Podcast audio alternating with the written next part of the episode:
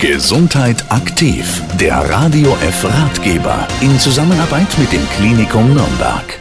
In unserer heutigen Ausgabe geht es um die Demenzerkrankung. Dr. Hartmut Lehfeld ist Psychologe und Leiter der Gedächtnissprechstunde am Klinikum Nürnberg und er kann uns zuerst mal die Frage beantworten, was erste Hinweise auf Demenz sein können.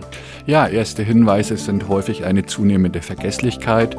Die Redensart Alzheimer lässt grüßen hat ja mittlerweile schon Eingang auch in die Alltagssprache gefunden. Weiterhin zu nennen wären zum Beispiel Wortfindungsstörungen, man kommt nicht auf die richtige Bezeichnung für einen Begriff oder Orientierungsprobleme, besonders in fremder Umgebung. Die zeigen sich zum Beispiel im Urlaub, in einem Restaurant oder in einem Hotel.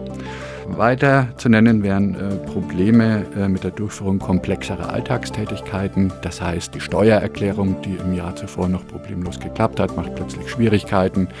Eine Essenseinladung für eine größere Gesellschaft wird zum Problem.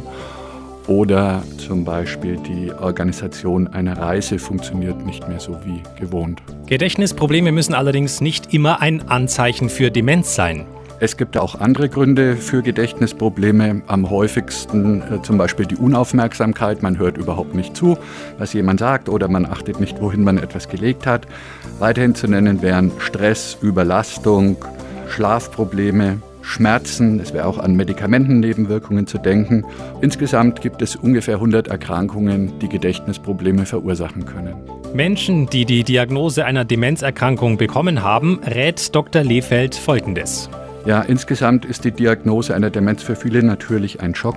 Wir empfehlen, ein aktives Leben weiterzuführen, sich nicht zu Hause zu verstecken, teilzunehmen am Leben den Angehörigen kann man raten, den Betroffenen auch nicht alles abzunehmen, sondern sie zu fordern.